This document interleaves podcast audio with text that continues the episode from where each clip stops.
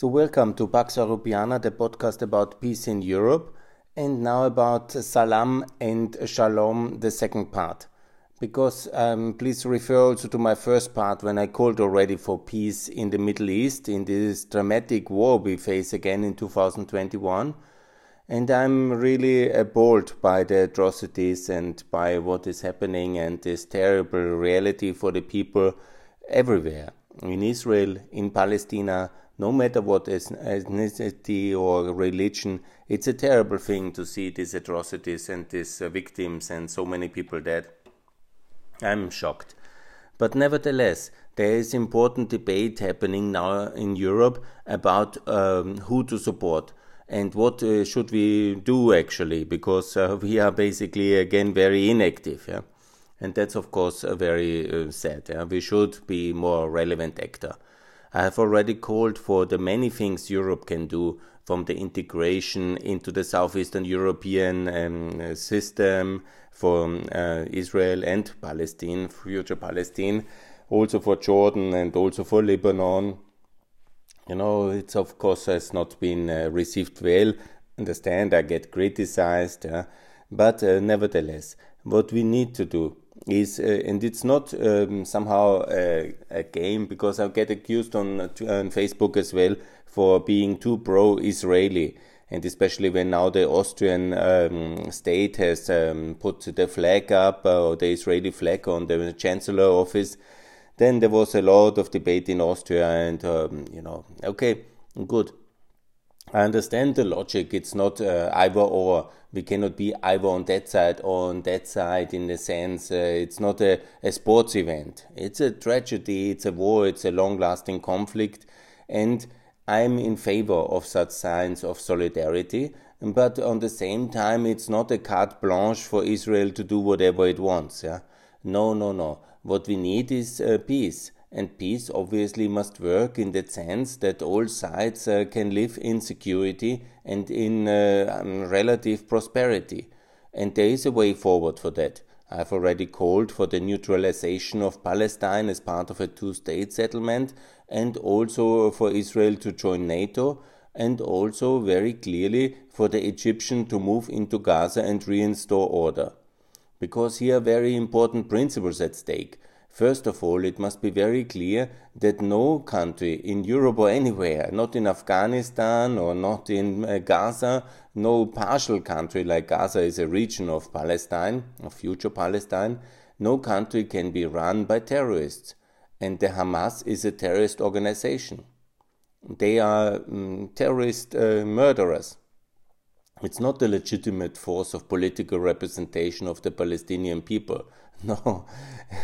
and you know, uh, even when there is a majority, it's important to understand, even when a majority votes or a relative majority votes for a certain party and it later um, uh, then commits the resources of the state to terrorist ends and uh, to violent uh, struggle, um, it is not, and it is definitely not a legitimate democratic force just because you have the majority doesn't legitimize uh, such kind of uh, um, violent extreme acts yeah, as this massive bombardment of Israeli civilians. No, and this is a terrorist organization. It needs to be militarily confronted. There's no doubt about it. But also, it is not the only way, obviously, military intervention in Gaza. It's not the only way to militarily defeat the Hamas and it anyhow can only be done uh, by uh, Egypt. So Egypt plays here the ultimate uh, role of arbiter and it must intervene and then also to rebuild uh, Gaza, um, similar like Egypt is rebuilt. Yeah? And then um, medium term to allow more democratic participation. Um, but certainly it cannot be like this uh, that the state led is created, run by terrorists who then bomb uh, the neighbors, yeah, and then maybe funded by the EU. yeah. I mean, that's certainly not the way this can be done, and it must be very clear. So I want to. Um, I have already addressed what I think and I would recommend. What is the European uh, way with the euro, with the customs union, with NATO, with Austrian um, uh, state treaty neutralization and very limited uh, form of uh, military uh, equipment for a, pot- a, potential Palestinian state. But again, I'm for a Palestinian state. And no, uh, and because now this is this polemic, uh, Palestinian lives matter. Obviously, every life matters, and obviously, everybody has the right to live. I think that goes without saying. That's why I also call for um, Council of Europe membership of Israel and future Palestine, for the OSCE membership of uh, both of them, and all these things. That's because we very much believe in uh, the human rights of everybody.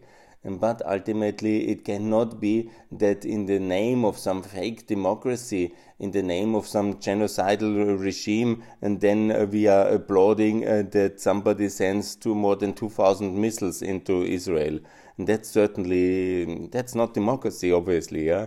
That's not human rights. Yeah? That's terrorist, uh, uh genocidal uh, Hamas, which uh, just don't have the tools to do it, but they definitely have the will and the, the idea and the intent to commit genocide. So we cannot support such movements. And I see a lot of um, these uh, discussions now, especially by the European left, yeah, and the Arab um, community immigrants, uh, which we have been relatively generously inviting and integrating in the European Union in the last years. And now they are um, uh, repaying this with anti-Semite uh, kind of pro- uh, protestations yeah, and bringing the internal divisions back to Europe. Again, I um, will address now some of the other issues which I have not addressed in the previous uh, podcast. But what is very clear is, um, in terms of uh, Jerusalem, the capital, it's a very important city for the Christians, for the Jews, and for the Muslims, no doubt. Yeah, and uh, it is also there is many proposals how to settle this peacefully. It can be the historic uh, capital uh, of um, Palestine as well, similar like we have it in Montenegro. Cetinje is the historic capital of um, Montenegro, but the administrative capital is Podgorica. And here the logic is very clear because it would be uh, utterly foolish uh, to transfer now everything from Ramallah to East Jerusalem and uh, to continue that the status can be nominally the capital of um, Palestine, but the administrative capital stays Ramallah. It's anyhow not very far away. There is already the buildings. So that's uh, basically relatively easy to settle. And obviously, Jerusalem is the capital of um, of, Jeru- of Israel, and there is no doubt about it. And everything else creates a lot of uh, problems later back uh, in the and historically, obviously, uh, everybody has a claim, and then religiously, obviously, it's already regulated that all religions have access to the holy sites, and that's well managed. Managed. Yeah. So this kind of extremist demands that you know all the Palestinian state institutions must be then fully in Jerusalem. This uh, kind of extremist demands is not the way for peace. Yeah. My proposal with the historic capital in Jerusalem of Palestine and the administrative capital in um, in um, Ramallah is much more workable and it's already factual more or less and it can be easily um, accepted by all sides. And when we then uh, turn it into the religious debate, I think it's anyhow very unproductive and should be avoided. Yeah? Because that's a political conflict, first of all, and the few, and or maybe the many who want to turn it into religious conflicts, and they will not be for peace in no way. so uh, we have to ignore them, and in some ways, if they use violent means, we have to fight them. There's also no question about that. So that was for the capital. The second one is about the return of the refugees look, this has also to be handled realistically. The idea that 7 million um, people who have uh, the um, who have now descendant of uh, Palestinians, uh, they can all return to their place. Uh, I remind everybody that we had over 14 million German refugees uh, after the Second World War who were all then living in Western Germany or migrated further west. Yeah? It is uh, terrible such uh, such um, post World War settlements, um, but they are the reality. Um, and uh, you know we cannot reclaim uh, half of Poland or whatever, or resettle the Baltics and Romania with German people. I mean that's a bit uh, you know too much. It was uh, the situation. It was settled like that in the past, and long gone past we have obviously the right to return when there is the Palestinian state, and he can hand out passports. Yeah, there's no doubt. Yeah, and uh, they can then theoretically, obviously, be Palestinian citizens. But the whole injustice of the whole situation is not only on the Israeli side on that one. Please be absolutely clear that uh, they keep 70 years long people as refugees in uh, Jordan, in Egypt, in um, Lebanon is completely outrageous. Yeah? So basically, where's the Arab solidarity? Obviously, they can then be double citizens, uh, but we should also make very clear that uh, the people who are now settled in uh, Jordan, in uh, Lebanon, in other Arab countries, or anywhere else in the world, they will be then double citizens of um, Palestine and of um, of um, uh, the countries uh, they are living at the moment in. Yeah? To keep uh, people as kind of hostage, keep them as refugees for too long, is utterly outrageous. And to have them all returned then in uh, Israel proper, it's also a bit, you know, and uh, that's how should that work? Yeah? We have to be beyond this kind of ideas of uh, international law and uh, this kind of principles and um, somehow just claims, which everybody here very excitedly now discusses. We have to be also practically and reasonable and uh, see what could work and what could be acceptable for both sides. So obviously, they can all get the Palestinian statehood as a passport, but it must be conditioned that also Jordan and the others give the passports to them, and they will basically stay. Some will come and some will return. It's fine, but we do not do forced uh, population exchanges. Yeah? I think we, the last time that was terribly done was after the Second World War. We have learned from these uh, terrible situations, and who could possibly uh, do force population exchanges or send populations, uh, massive uh, people, uh, you know, millions in countries where they are not welcomed. I think that would be utterly um, disrespectful and against human rights. So we have to be very careful here with uh, stating some principles which in reality are completely um, wrong and could not work. So let me come back also to the two state settlement, which I support. Yeah? Um, but it must be clear what kind of state uh, both um, Israel and Palestine must be. And actually, Israel is already. So it's very important to make it very clear that Israel to this day is already a working democracy and is already a country where minorities have also rights, political representation, legal rights, and so on and so on. It's um, about 2 million people who are Arabs in Israel. And the same thing is also true and must be true for the new states of Palestine.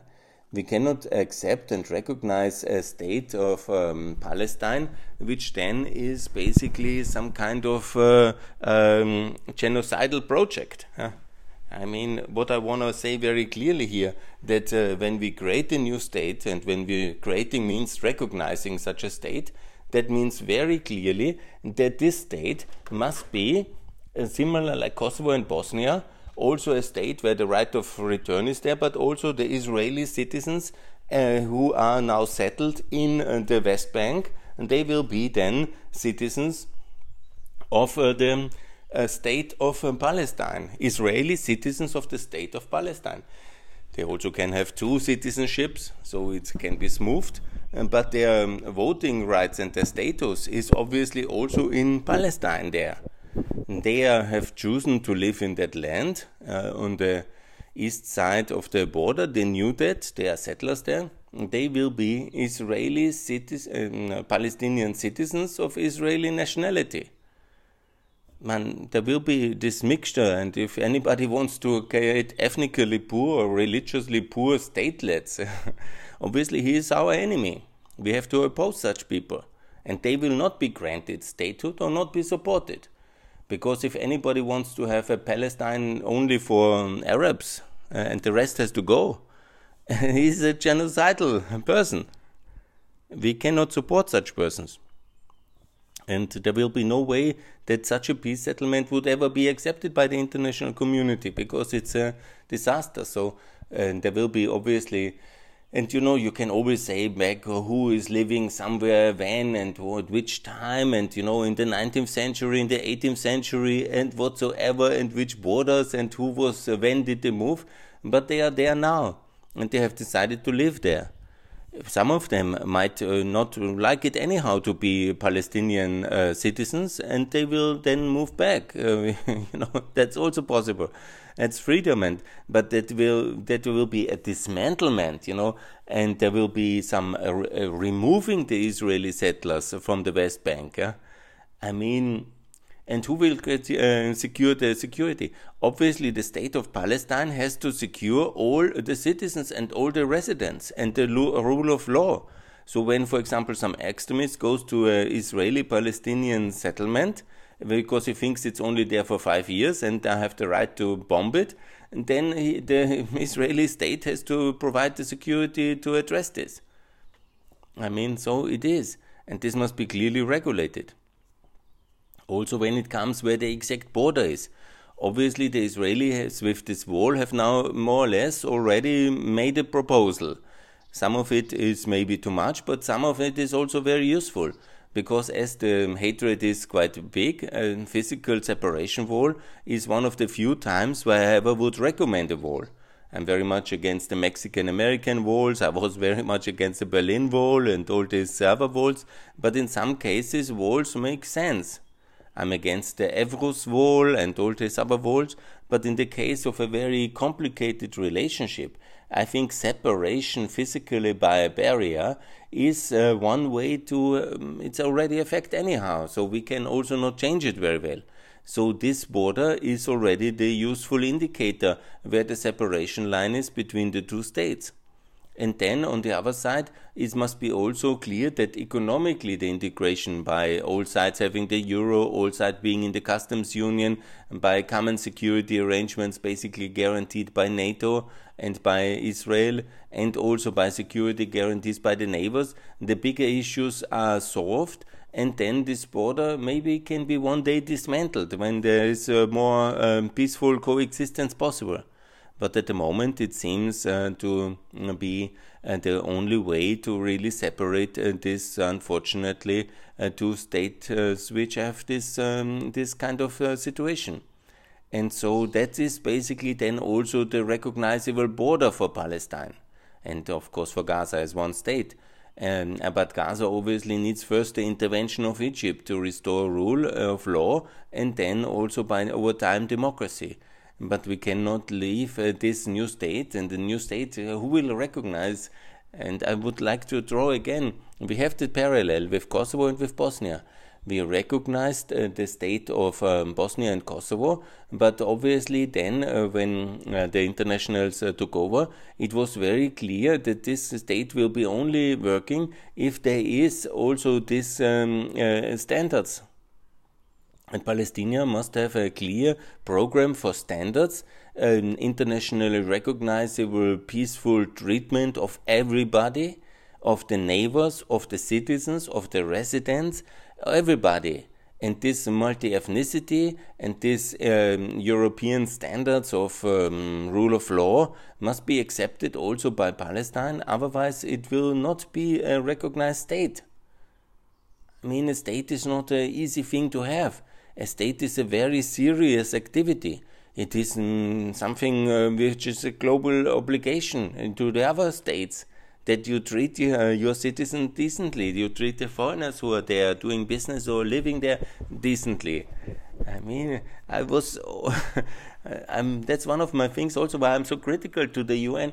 You know, you cannot, we have all these um, theoretical approaches, but in reality, everybody can stay member and then vote. Yeah? No, a state which doesn't fulfill the basic um, uh, prerogatives of a modern state should be punished, should be excluded, should have not the voting rights. And in the case of a new state, like Palestine would be, should be also not awarded this international recognition if they don't uh, profess and if they don't implement and enforce and the clarity of what a state should be. You cannot uh, create states just for one uh, ethnicity and then kill the rest. that is certainly not and what is happening. And also, I have to say, I'm totally shocked by this amount of hatred, which I also personally see on Facebook when I talk about it and when in my podcast. And you know, when you think that this is the level of uh, the development and of the maturity, then also of the actors, yeah. Uh, what kind of man should we really uh, allow them statehood when they behave like that? All the worst um, prejudices are reconfirmed by the way the Hamas is running Gaza. And the more you see here, obviously then they see, oh, the buildings are crashing in because of the military explosions of the Israelis.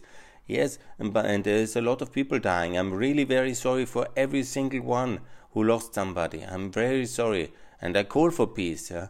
But, but peace, sustainable peace, must be built on some um, realistic approach how this uh, can be happening. And I don't see a lot of that proposals uh, from the Palestinians. They are somehow stuck in a long gone past. Their wishes are completely unrealistic. Uh, and the way they then implement um, the administration is very far away from what can be accepted internationally and then you know then people when i see people uh, celebrating hamas rockets that's very annoying not annoying but disturbing yeah? do you really support such a movement? I see also some of my friends uh, from albania and they are getting in that direction yeah? Most of them are very pro-israeli that's very good. But uh, supporting such a uh, kind of uh, terrorist regime like Hamas based on some kind of uh, general. I mean, it's not that the world doesn't have Arab states. There's over 23 of them. It's not that the world is biased against the Arabs or against Islam. It's not like that. Give me any any uh, indication for that and that the um, Palestinians cannot have the whole of Israel, and the people who want it are totally uh, crazy. I mean, that is quite obvious. So I really wonder what is going on because some kind of historical argument are twisted then and then you know then you go into a lot of uh, discussions about who was there first and so on and so on, as if anybody could win that against the Israelis, who were obviously there first. There's no doubt about it.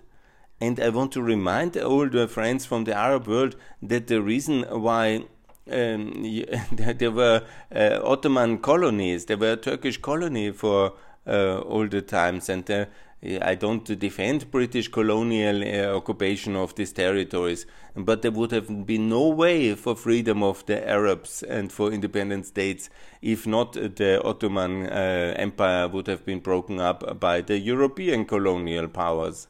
Let's not forget that one as well. As much as I criticize uh, the Italian conquest and the French and the, uh, of Libya and all these terrible things they did, and also the French British uh, the colonial conquest of um, the ex-Ottoman Empire. But without these two powers uh, defeating, and basically Britain defeating the Ottoman Empire, there would be no kind of Arab freedom and all these things. Yeah? And it's not exactly that there is no state where uh, the Palestinians can live uh, among Arab fellow Arabs freely. There is Jordan, Egypt, and so on and so on. And you know, the, the, obviously it's complicated and the specifics of Palestine, Israel, and I know, mm, and it's a very complicated history. But to now want to reinstate the pre-48 uh, situation or something like this, or the interwar period, I mean that's uh, completely ludicrous, uh, and there will be no support for that. And with such crazy kind of proposals and with such behavior as the Hamas is showing now, I think there will be very little support uh, anywhere in the democratic and free world for such kind of uh, things. Yeah. So I call for peace because the longer it goes, the worse it gets, and it has to be again a serious uh, peacemaking of, um, effort. And the Russians, obviously, and the Iranians are playing a very nefarious role here in this conflict as well. And they want, of course, uh, to create pain for the West and also then all these anti Western feelings which are created uh, by uh, this um, conflict. Um, and I'm, you know, I'm not defending any kind of um, uh, expansionist um, Israeli policy. I'm not defending any um, colonial attitude. I don't understand why this is so much uh, like uh, this abuse of apartheid and all this uh, colonial, imperial, all these kind of big words are used in the by the European left in the context of Israel and Palestine. And I'm really, um, uh, um, I think it's totally ahistoric and wrong use of this word. I mean, it's uh, you can call apartheid what the Jordanians do to the Palestinians who live there since 70 years, yeah, and don't give them citizenship and uh, force them to live in settlement camps, yeah. And, but it's not exactly the right term. Uh, otherwise, it diminishes all these contexts and all these uh, terrible things uh, that were happening in South Africa in that year, years, in these terrible years. So no, I'm really surprised by this um, negative attitude towards Israel, which I think we should have much more solidarity with Israel all over. And there is this kind of left-wing fantasy of uh, the of uh, this Hamas Israel uh, Palestina being a good organization. I wonder where this comes from. It's somehow a long-standing issue. This left-wing European left and the Arab world from the RAF terrorism and uh, from all these links, it's somehow, for me, quite ununderstandable and confusing, but it's utterly wrong. And obviously, you know, my peace proposal is very good for the Palestinians, with membership in OSCE, with the Council of Europe, with the Euro, with the Customs Union, with the neutralization of Palestine, with uh, the um, also with the armed intervention of uh, Egypt to remove this. Um, small elite of completely religious extremists who have basically occupied the state and exploit the people and abuse them can anybody of the European left or any European think it's the it's a successful or something to endorse that uh, in the year 2021 young people are um, morally obliged or told that it's good to be a martyr in the religious freedom sense and explode yourself uh, and be a suicide bomber? Is this the Europe or the world we want to promote? I'm, I mean, it's these are uh, religious extremists of uh, extreme brutality abusing their state power, their taxing power, and their power to set examples to convince young people, uh, youth uh, and adolescents insecure to uh, kill themselves for uh, with a bomb and kill others in the name of a religion. I mean, that's so medieval. uh, you know, that's that's. Uh, I mean, can anybody from the left, uh, they are supposedly scientific, rational, and uh, for peace, can anybody um, um, support such an ideology? I mean, that's obviously a mixture of medieval kind of religious extremism and fascism. I mean, that's very terrible. No, I'm completely uh, surprised by this anti-Semitism, which it is ultimately. It's very big anti-Semitism and uh, this hatred of America, this hatred of Israel. It's very, very shocking, which I see here, and it's very disgusting. I'm really and um, also that Erdogan is now then um, uh, saying negative things about Austria in that context. Totally irresponsible.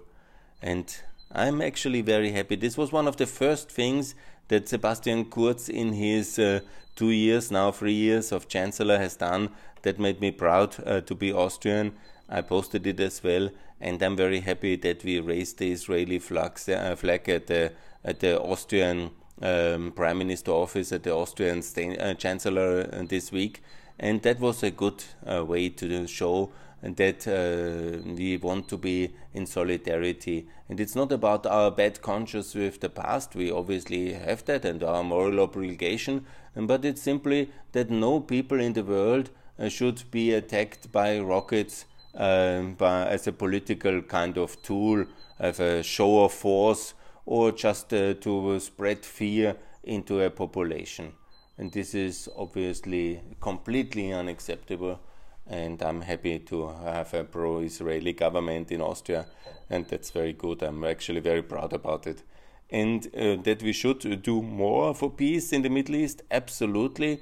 I think, I personally think I have made the most far-reaching peace proposal for the Middle East from the European perspective with our European institutions. The uh, Shalom and uh, Salam proposal I made in the previous podcast I went very far, very clear with Austrian style neutrality for Palestine, with also NATO membership, that means European security guarantees for Israel, that uh, also then Israel to behave accordingly, there is no doubt, with the membership of OSCE and the Council of Europe for both states, with all the attached human rights protection, minority protection, language protection, and standards. Absolutely, I made it very clear. I have made also the proposal for the customs union uh, economically to be united the states. Obviously, Palestine should not have a different customs policy. It would be economically suicidal. A currency li uh, link or peg, or at least best actually the euro for both countries, much better. Some people have um, criticized me for that, yeah. But this is the way really to move ahead. This is the way for peace in uh, the Balkans, obviously, and uh, it's the same region. Again, I repeat my logic. Uh, it's the Ottoman Empire, which was breaking up in the 19th century after the Vienna Congress, piece by piece. It's a 200 year struggle now uh, for the succession of the Ottoman Empire. That's also in the most complicated area where there is so much additional uh, complexity in Palestine it is with uh, the most important city of the world, with Jerusalem, and with this religious uh, conflict zone. Yes, it's complicated. We need to engage, but we have these European peace proposals, and they're working very well. Palestine can be a state like Kosovo, supported, assisted, international um, kind of uh, developed and with a lot of international support, it can be this success story of Kosovo. Kosovo is now to, to absolutely successful. There are Turks living, there are Albanians, there are Serbs, Bosnians, and they live in peace and in. It's not friendship. That is, um, yeah, cannot impose friendship, and you cannot. Uh, and that's a personal thing, friendship. But they live in security. That you can secure, and they live in relative good governance. Could be always better, but this is the way forward. And this is the way also for Palestine. And that such a Palestine should be then built up and supported and recognized. But the Palestine of the Hamas, that must be rejected. That must be opposed and that must be contained and confronted. And again, it's the Egyptians who have the duty to intervene. They have the land border with the Gaza. They should intervene there. They should um, ensure that uh, there will be similar, like uh, it was done in the past in the Balkans must be a military intervention. And then uh, this is stopped, and so Israel doesn't have to do a military intervention. And so it's a much more logical approach uh, which I have proposed, which also for everybody who lives in Israel and in Palestine uh, will be the right way forward. It will be the best way for the living conditions of the middle class, of the poor, of the rich. It is not, of course, uh, what all the politicians they want. I understand that they want to do the nationalistic kind of separatist um, extremist agenda. But this is what I think is the objective way for truth. American power, so assisting obviously then uh, the Egyptians uh, to uh, intervene, and also then state building with the help of all the institutions which we successfully deploy since 70 years uh, to ensure peace and uh, security in Eastern Europe in all the complicated areas. And so I repeat again Absolutely. Join the OSCE, the Council of Europe, the Customs Union, NATO, and these are the tools we have. And we have them successfully, and also the Southeastern European tools for uh, economic um, regional integration. Israel and Palestine can sit there and they can benefit from the energy community, transport community, and so on and so on and so on. And this is the, what we as Europeans can do for making peace, and this is also what we should do. And definitely, what we also should do is clear support of um, working state institutions uh, to obviously uh, be um, responding proportionate. It's also time now for Israel to stop its military response. And, but first of all, it's obviously time for the, the Gaza Hamas to stop throwing rockets and nobody else to continue to join in. No Hezbollah or no uh, Assad and all these others. Yeah. And in the case of a further escalation, even the solidarity with Israel must be much clearer uh, from the side of the European Union. And we really have also then to make sure that uh, NATO is backing up Israel ultimately fully, 100%. And that is my uh, road for peace. And that's a far reaching proposal. It is uh, including a lot of military and um, political financial aspects, but it's the serious proposal for peace. Yeah? Is this the one that can work and that will work? And I'm confident that over time mm, these proposals will be successfully contributing to peace uh, between all people living in this holy land. It's the Holy Land. It's complicated. It's one of the most complicated questions globally, and it has uh, next uh, the world for a long time now, and it will continue to keep us busy. And wonder why now it's exploding at this moment. Obviously, it's one of the Ring of Fire issues, and for all our enemies in Russia and Iran, it's very easy to ignite uh, the conflict in Palestine, in Israel, and that's what they're doing. You know, there was a relatively calm in Ukraine now after the troops have withdrawn, and then there was a little bit of appeasement and a bit of negotiations with Iran. So it was time for another front to explode, and so exploded it indeed. And so, of course, when it does not contain fast, then it can escalate into a full uh, spiral of war. And that is obviously what some want, but we should make uh, very clear, very fast that we are not in for it in order to ensure peace is happening and it's not further escalating. I call for immediately ceasefire from all sides and uh, for the Americans to talk with the Egyptians to end these military escalations in Gaza by uh, Egyptian uh, military power. Thanks a lot for listening. For peace, also in the Middle East. A very important area, a very complicated one, but a very decisive area. Thanks a lot.